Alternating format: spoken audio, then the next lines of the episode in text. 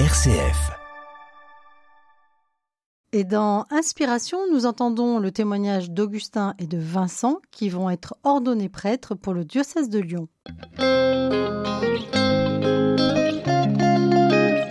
Inspiration, Laetitia de Traversée. Ils sont deux cette année à être ordonnés prêtres pour le diocèse de Lyon ce dimanche 25 juin à 15h30 à la primatiale Saint-Jean. Augustin Roquefort et Vincent Charmé. Nous vous proposons de mieux connaître leur chemin humain et spirituel et nous commençons par vous Augustin. Merci d'être avec nous. Merci Laetitia, bonjour à tous. Alors, Augustin, si vous le voulez bien, nous allons euh, replonger euh, dans vos débuts euh, pour savoir qu'est-ce qui a fait que vous choisissiez cette vocation de la prêtrise. Vous êtes né à Bourgoin-Jallieu en octobre 1993 et vous dites que vous êtes le septième d'une famille de huit enfants. C'est pas rien, une famille nombreuse. C'est pas rien, effectivement, et pour moi, c'est une vraie joie. Le fait d'avoir autant de frères et sœurs, pour beaucoup, est impressionnant aujourd'hui. Et pour moi, c'est normal. c'est vrai que c'est assez étonnant, mais voilà. Et c'était une vraie force aussi pour ma vie de foi, parce que euh, j'ai euh, bah, pris exemple aussi sur mes euh, grands frères et mes grandes sœurs, et ils m'ont beaucoup porté, petit. Votre papa était-elle Saint-Joseph ébéniste? C'est ça. Ah, bon, il était charpentier, d'accord, mais il travaillait le bois. Exactement. Et votre maman, mère au foyer, puis assistante maternelle. ce, ce métier d'ébéniste, ça vous a marqué? Il a créé sa boîte donc c'est un métier qui, euh, qui a été assez prenant pour lui et qui du coup effectivement a, a marqué notre quotidien. Et c'est un métier assez concret. Euh, donc on voyait un, un papa qui, qui s'affairait pour des choses toutes concrètes et en même temps qui avait la tête au ciel. Donc ça nous permettait d'unir terre et ciel, et donc c'était très bien pour moi aussi. La tête au ciel, dans quel sens? Dans le sens où il avait une foi profonde. ce qui m'a beaucoup marqué petit, c'est la foi de mes parents. Ils avaient l'habitude de voilà de prier le matin euh, pour nous, euh, de de prier ensemble avec toute la famille le soir et, euh, et puis on vivait des, des les célébrations le dimanche ensemble, des temps de pèlerinage, des temps de retraite, etc. Et la foi de mes parents m'a beaucoup marqué. Alors vous avez euh, grandi dans un environnement montagnard, hein, puisque vous avez grandi à Voiron, dans l'Isère, de 0 à 17 ans. Et euh, vous dites que vous avez vécu des années très heureuses au pied du massif de la Chartreuse. Alors beaucoup de balades, c'est ça, euh, et d'occasions peut-être de rencontrer aussi ces communautés religieuses? Oui, alors Voiron est, est, un vivier de vocation. il y a beaucoup de communautés religieuses dans les parages. De vivre aussi sous la bienveillance des, moines de la Grande Chartreuse et de tant d'autres communautés, euh, je pense que c'est un cadeau. Et alors c'est vrai que la montagne pour moi est un lieu incroyable euh, de ressourcement. C'est vraiment un lieu de repos pour moi et d'émerveillement, tout simplement. Et du coup, d'avoir vécu toute mon enfance les yeux euh, face aux montagnes, c'était assez, c'était assez magique. Donc une jeunesse assez sportive, euh, avec du tennis, euh, des scouts, c'est ça Pas mal de sorties. Oui, tout à fait. oui, et puis beaucoup d'amis, euh, et puis d'engagement en aumônerie aussi, c'est ça? Alors, effectivement, alors enfant, il y avait ce qu'on appelle les enfants adorateurs, auxquels voilà, je participais, et puis la paroisse, les scouts, les aumôneries, effectivement. Les enfants adorateurs, pour ceux qui connaissent pas? Oui, alors les enfants adorateurs, c'est tout simplement conçu pour les enfants plutôt en bas âge, euh, pour éveiller leur foi à la vie des saints et à l'adoration, donc à la prière euh, simple et, et, avec un cœur d'enfant, voilà. Euh, silencieuse, hein. silencieuse, exactement. C'est ça pour ceux qui ne connaissent pas, devant donc euh, eh ben l'Eucharistie. Hein, devant l'Eucharistie notamment, tout à fait. Et donc on reçoit cet amour de Dieu dans le silence, c'est ça? Souvent on se dit que un enfant ne comprend pas tout et, et qu'il est parfois difficile de de le mettre face au Saint-Sacrement, c'est-à-dire Jésus hostie. Et en fait, l'enfant a un cœur parfois plus ouvert que l'adulte et perçoit des choses que les adultes euh, auront parfois du mal à percevoir. Donc c'est cette force et, cette vitalité de ce groupe des enfants adorateurs qui m'a aussi euh, porté dans mon enfance. Comment est-ce que vous avez perçu l'appel à être prêtre? Alors mes parents euh, faisaient partie du tiers-ordre franciscain. Euh, et donc essayer de, suivre selon, euh, enfin de, suivre la vie de Saint François d'Assise et de vivre selon cette règle-là. En tout cas, il faisait partie d'une petite fraternité. C'est au cours d'un pèlerinage à Assise, je crois que c'était en 2002, euh, que bah voilà, j'ai fait euh, une expérience assez forte avec le Seigneur. J'ai été particulièrement heureux pendant ce pèlerinage. Je ne l'explique pas. mais s'il y a quand même un élément qui m'avait marqué, c'est que pour moi, Saint François d'Assise, il avait été heureux dans sa vie parce qu'il avait fait la volonté de Dieu. C'est le lien que je faisais à cette époque, à cet âge. Et, et donc moi, bah, je voulais être heureux, je voulais rendre les gens heureux, comme Saint François. Donc j'ai dit au Seigneur, bah, écoute, je veux faire ta volonté. Et je me suis retrouvé devant le crucifix de Saint Damien, donc par lequel le Seigneur a parlé à Saint François. Et j'ai dit au Seigneur tout simplement que ta volonté soit faite. J'ai répété ça en boucle. Et euh, j'avais une amoureuse à l'école, j'avais des projets de vie, euh, avec un bon pote, on parlait du mariage et de plein de choses. Et en fait, je, je, disais au Seigneur, mais en fait, que ta volonté soit faite, tout mais pas prêtre. J'avais une peur, je savais que c'était possible, euh, c'était qu'il m'appelle à devenir prêtre. Et en fait, bah, je lui demandais à ce moment-là de, de, voilà, de m'éviter ça. Et c'est à ce moment-là qu'il a mis ce désir en moi. C'est assez paradoxal, mais ça ne m'a jamais quitté. Ça ne vous a jamais quitté et on l'entend, hein, c'était pour être heureux et rendre heureux. Exactement. Et j'en suis toujours convaincu aujourd'hui. Si je me lance euh, dans cette belle voie du sacerdoce, de la prêtrise, c'est parce que je perçois que c'est là que je serai heureux et que je vais, j'espère le mieux possible, rendre les gens heureux. Augustin Roquefort, euh, le diocèse de Lyon a la joie euh, de vivre bientôt votre ordination avec Vincent Charmé, deux nouveaux prêtres qui vont être au service hein, de la foi, de la vie paroissiale dans le diocèse de Lyon. Alors nous revenons sur votre parcours. Vous nous avez dit que vous étiez donc le septième d'une famille nombreuse, que c'est à Assise que vous avez entendu la première fois cet appel à être prêtre, alors que vous aviez envie de vous marier. Hein euh, donc comment est-ce que ensuite vous avez cheminé avec euh, ben, ces deux réalités qui vous attiraient? Cette expérience de mes 8-9 ans restait profondément enracinée en moi, mais je, je l'ai parfois fui, parfois enfoui, et en fait elle a rejailli vers mes 15 ans de manière assez forte en écoutant la vie du curé d'Ars. Et puis, euh, pendant toutes mes années collège-lycée, j'avais une joie particulière, c'était de parler de ma foi. J'avais des amis euh, vraiment de tous bords, de toute religion, de toute confession, et en fait, ils me posaient avec beaucoup de respect plein de questions. Ils étaient parfois un peu taquins, et j'aimais répondre à leurs questions, j'aimais approfondir euh, euh, des choses que je ne connaissais pas forcément à ce moment-là, que qui m'étaient inconnues, et, et j'ai pu discerner cette, cette joie-là. Et puis ensuite, j'ai, sans aller trop vite, mais j'ai fait des années euh, d'études à l'ECAM à Lyon. Donc d'ingénieur D'ingénieur, exactement, généraliste. Très bonne école, je recommande. euh, et en fait, ben voilà, euh, c'était pour moi une expérience aussi humaine très forte. Et pendant toutes ces années, j'ai pu aussi euh, ben, expérimenter cette vie humaine avec cette question du célibat et notamment me poser des questions, notamment vis-à-vis de projets particuliers avec, avec notamment une femme. Et ce désir de devenir prêtre demeurait vraiment de manière très forte. Et donc, ce célibat, il a été, euh, à travers toutes ces années, euh, vécu de manière assez paisible et reçu de manière assez paisible tout en me confrontant à cette question du mariage et en, étant conscient de ce à quoi je renonçais. Alors vous vous investissez euh, dans, l'aumônerie des grandes écoles, dans la pastorale des jeunes, dans une chorale, dans différents parcours et groupes de formation, mais vous vivez aussi euh, un temps un peu à part, une magnifique année au Pérou. Alors c'était dans quel cadre? Alors c'était justement dans le cadre de mes années d'études à l'ECAM, euh, où j'ai eu la chance de partir un an pour un an d'études et de, de voyages, d'expériences fortes. Euh, au Pérou et euh, j'ai vécu notamment deux mois pendant mes grandes vacances là-bas au Chili où j'ai fait un petit saut pour euh, vivre une, une expérience assez forte avec Miséricordie Internationale, donc une mission on peut dire humanitaire, qui m'a assez fortement bousculé, notamment dans ce lien que je pouvais avoir avec les pauvres et cette attention particulière apportée aux autres. Et le Seigneur, à travers ces, ces années à la fois au Pérou et au Chili, de ces années de déracinement, de prise de recul, et eh ben voilà, le Seigneur m'a profondément rejoint et puis m'a permis de voir ce à quoi j'étais attaché, ce à qui j'étais attaché, et aussi a permis à ma foi peut-être de s'enraciner davantage aussi dans dans une forme de de voilà de foi adulte. Oui, vous vous êtes dit quoi quand vous avez été euh, dans cette mission humanitaire au contact hein, euh, des jeunes défavorisés, euh, au service aussi d'une population en difficulté?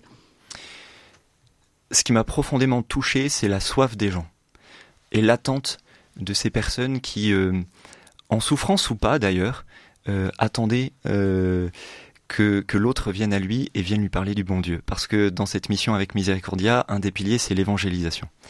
Euh, et euh, il y avait quelque chose de profondément uni, c'est-à-dire qu'on aidait les personnes euh, psychologiquement, matériellement, humainement et aussi spirituellement. Et je pense que j'y ai vécu une mission très unie entre tous ces piliers. Et ça me sert vraiment aujourd'hui dans la pastorale, c'est sûr. Alors, vous décidez de rentrer au séminaire. Qu'est-ce qui vous reste de ces sept années hein, au séminaire? Quelle serait la plus grande joie vécue pour vous? Alors, il y aurait beaucoup de joie. La plus grande joie, je dirais c'est euh, la joie de la vie fraternelle. Une des nombreuses euh, chances que nous avons au séminaire Saint-Irénée, c'est de vivre une vie fraternelle assez, forte. Et dans cette vie fraternelle, eh bien, le Seigneur nous émonde. Euh, on ne choisit pas forcément nos frères, enfin plutôt on, apprend à les choisir euh, et on les reçoit. Et, euh, et, en fait, le Seigneur passe par là, il nous forge. Alors évidemment, après, il y a toute la formation, tout ce qu'on reçoit, le bagage énorme en termes de connaissances et de formation humaine, qui est assez impressionnant au séminaire Saint-Irénée. Pas trop lourd? Pas trop lourd. Euh, évidemment, c'est intense. Ce sont des années intenses, mais tellement riches que quand ça se termine, on se dit quoi déjà? Au début, c'est vrai que quand, on, quand je suis rentré au séminaire, je me suis dit quoi 7 ans? Waouh, ça va être long. Et à la fin, quoi déjà? Seigneur, je suis pas prêt. et, euh, et Amen. Oui, la principale difficulté que vous avez rencontrée, ça serait laquelle? Peut-être d'allier pendant ces années euh, la vie pastorale et euh, la vie intellectuelle d'études.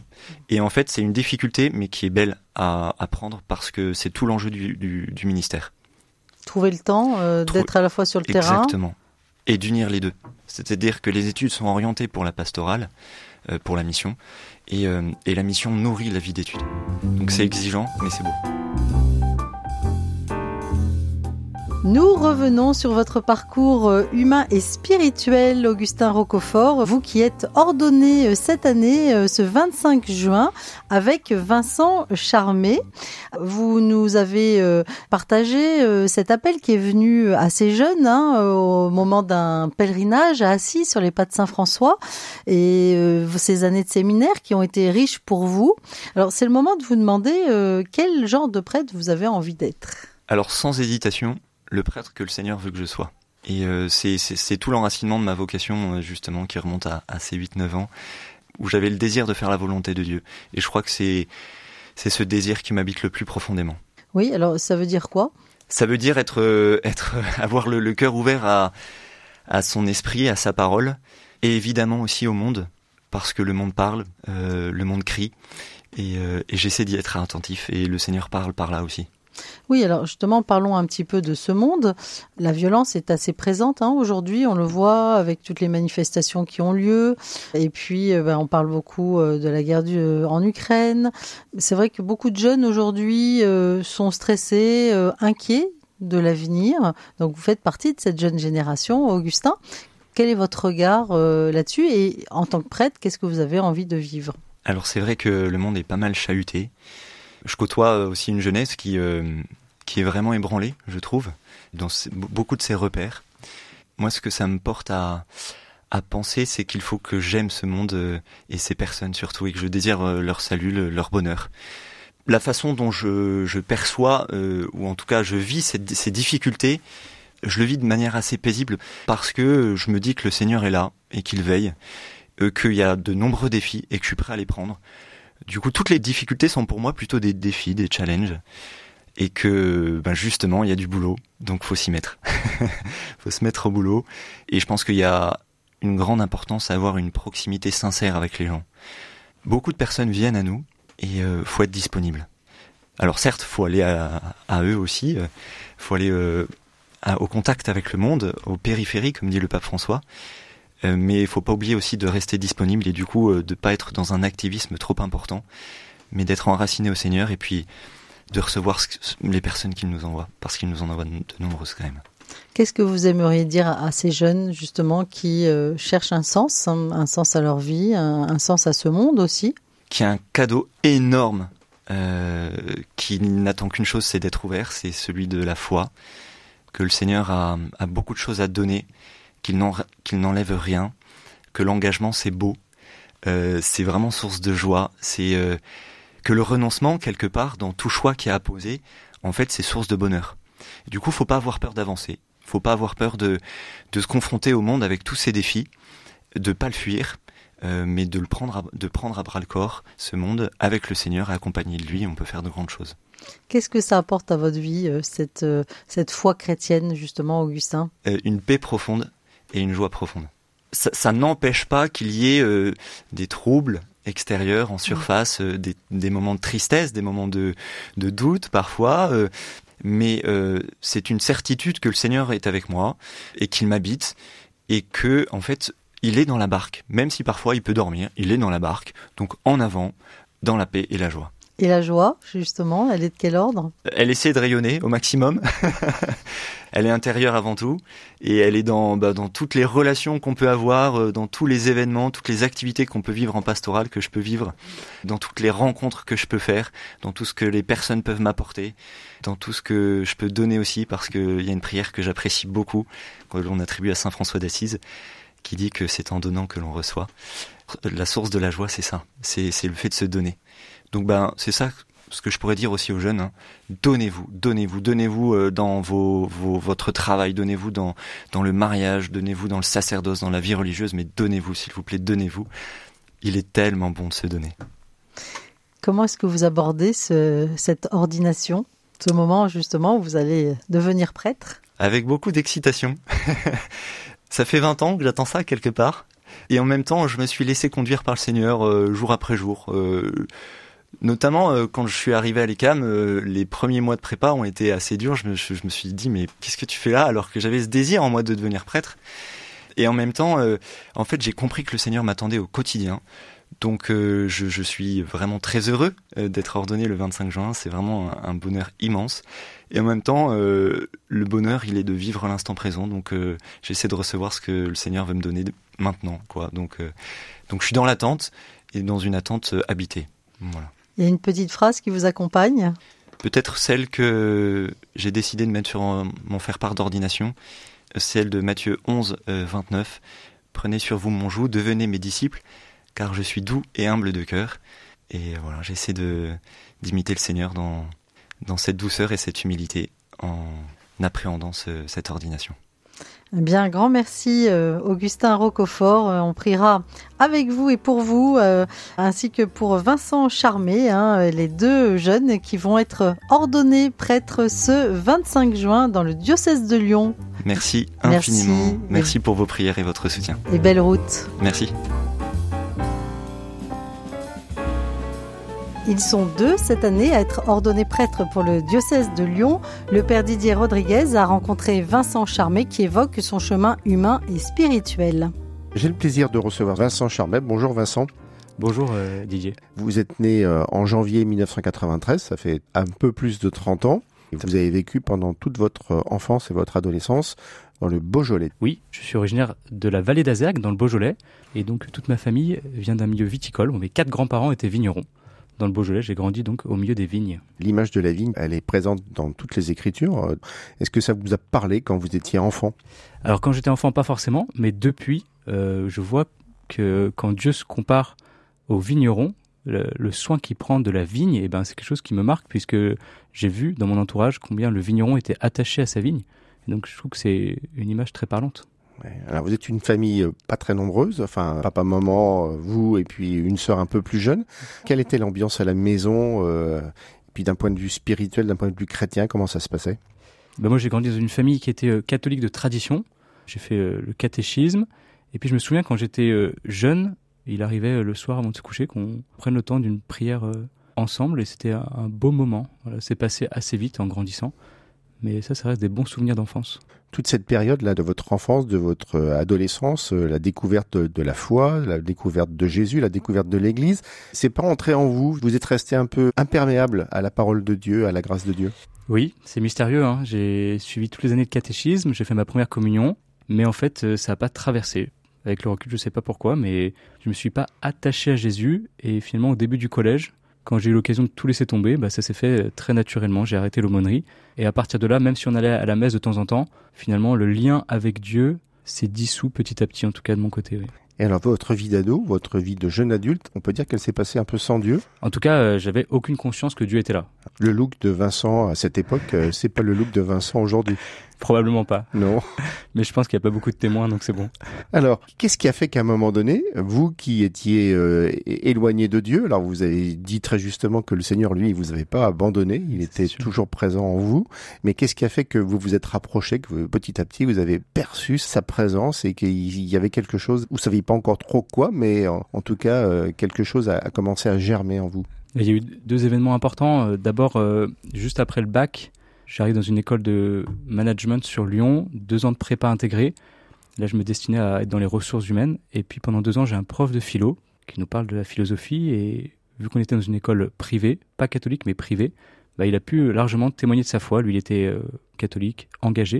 Et il m'a montré vraiment combien la foi et la raison n'étaient pas contradictoires, mais au contraire, combien l'une pouvait se mettre au service de l'autre et combien ça permettait une recherche de la vérité beaucoup plus profonde.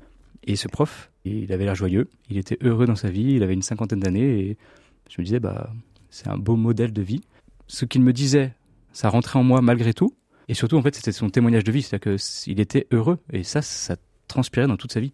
Quelles expériences vous avez été amené à, vivre à partir de là? Ça m'a amené à me remettre en question, à commencer à étudier un petit peu la Bible en me disant, bah, peut-être qu'il y a quelque chose de sérieux dedans pour moi. Et puis euh, quelques mois après, un ami de mes parents m'a conseillé, alors que je me posais beaucoup de questions sur le sens de ma vie, de faire une retraite dans un monastère. Et je me suis retrouvé euh, à l'abbaye du Barou, au milieu des moines et de la lavande. Et du latin et du latin.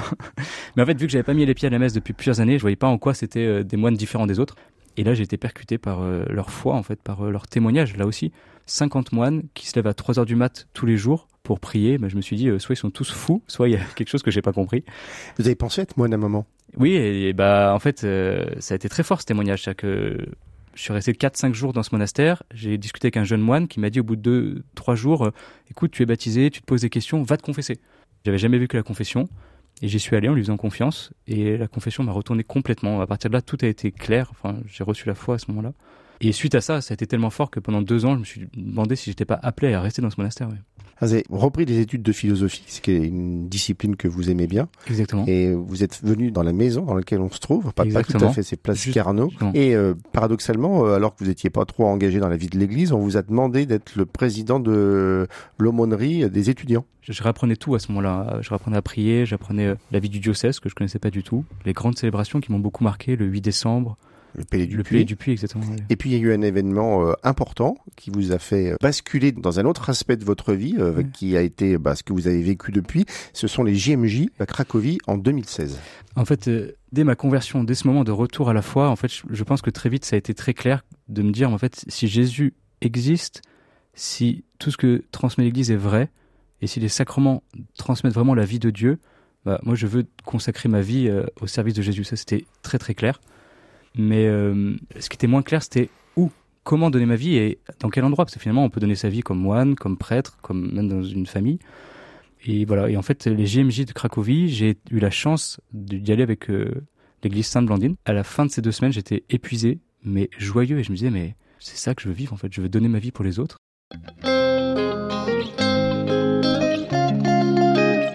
Inspiration, Laetitia de Traversée.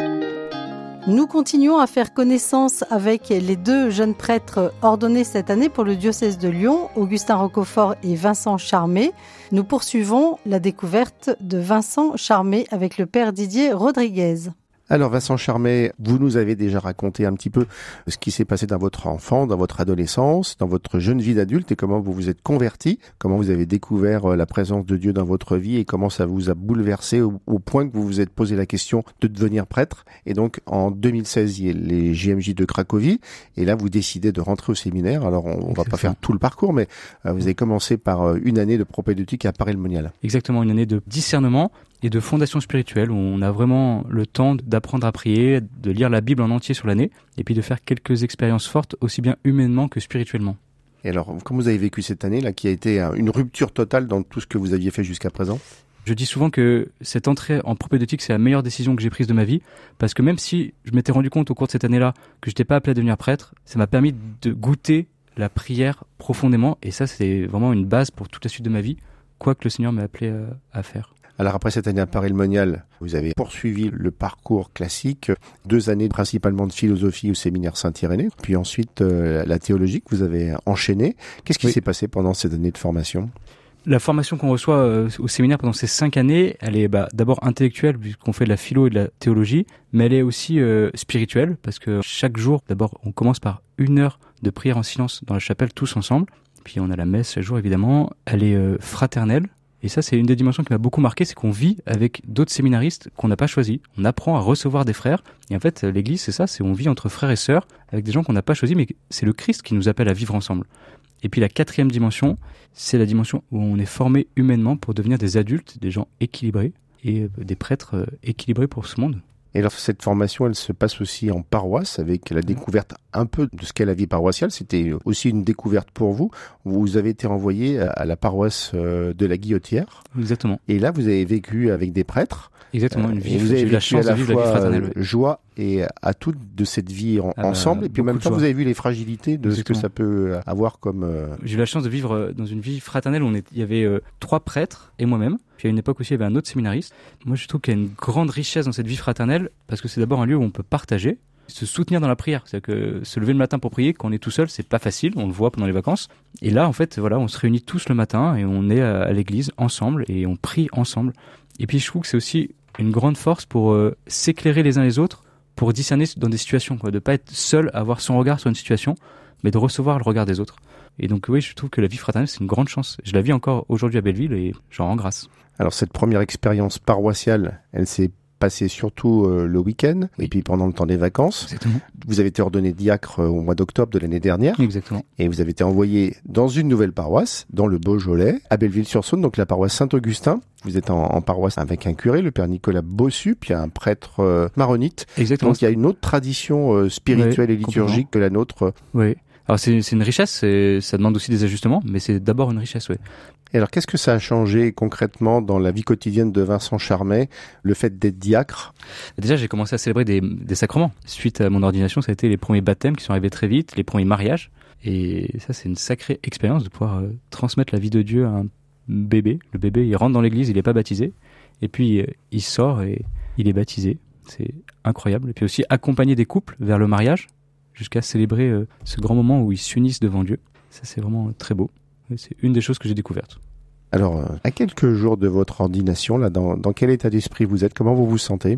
Eh bien, je suis euh, impressionné, évidemment, parce que euh, le don que je vais recevoir, il est immense. Mais je suis aussi euh, confiant, abandonné, je dirais. En fait, euh, devenir prêtre, ça me dépasse euh, de plus en plus, je dirais. Mais en même temps, j'ai remarqué, notamment cette année, mais que Dieu peut passer à travers nous, malgré notre pauvreté, malgré notre fragilité, dès l'instant où on se laisse faire, dès l'instant où on, accepte de collaborer. Et voilà, bah, c'est ça ma grande espérance, c'est de me dire que Dieu peut passer à travers moi et il le pourra quand je serai prêtre. Dans un témoignage que vous avez écrit pour la revue diocésaine Église à Lyon, vous dites, avant cette année, l'année diaconale, je n'imaginais pas le nombre impressionnant de personnes qu'un diacre rencontre chaque semaine et je ne prenais pas encore au sérieux l'immense soif d'être aimé que chacun porte. Mon métier, vous avez mis métier entre guillemets, désormais est de puiser pour eux, donc pour toutes ces personnes que vous allez rencontrer, cet amour en sa source auprès du cœur de Jésus et les y conduire. C'est votre programme? Je l'espère. En fait, euh, on a tous en nous cette soif d'être aimé de manière inconditionnelle, que peut-être certains ont la chance de recevoir au moment de- dans leur enfance par leurs parents. Et puis euh, après, on voit que ces parents, ils sont finalement euh, ceux qu'ils sont, avec leur richesse et leur fragilité. Et en fait, seul Jésus peut nous aimer de cette manière inconditionnelle. Et le prêtre euh, a été euh, envoyé par Dieu, par Jésus, pour transmettre cet amour inconditionnel. Et alors, si je peux mettre ma vie euh, au service de cela, bah, que Dieu soit loué. Merci Vincent, merci d'être venu au micro de RCF Lyon pour nous partager un peu ce que vous êtes et ce que vous avez envie de vivre comme prêtre du diocèse de Lyon. Alors bien sûr, le dimanche 25 juin, eh bien, nous prierons pour vous et puis aussi pour Augustin qui sera votre compagnon d'ordination. Merci beaucoup Didier.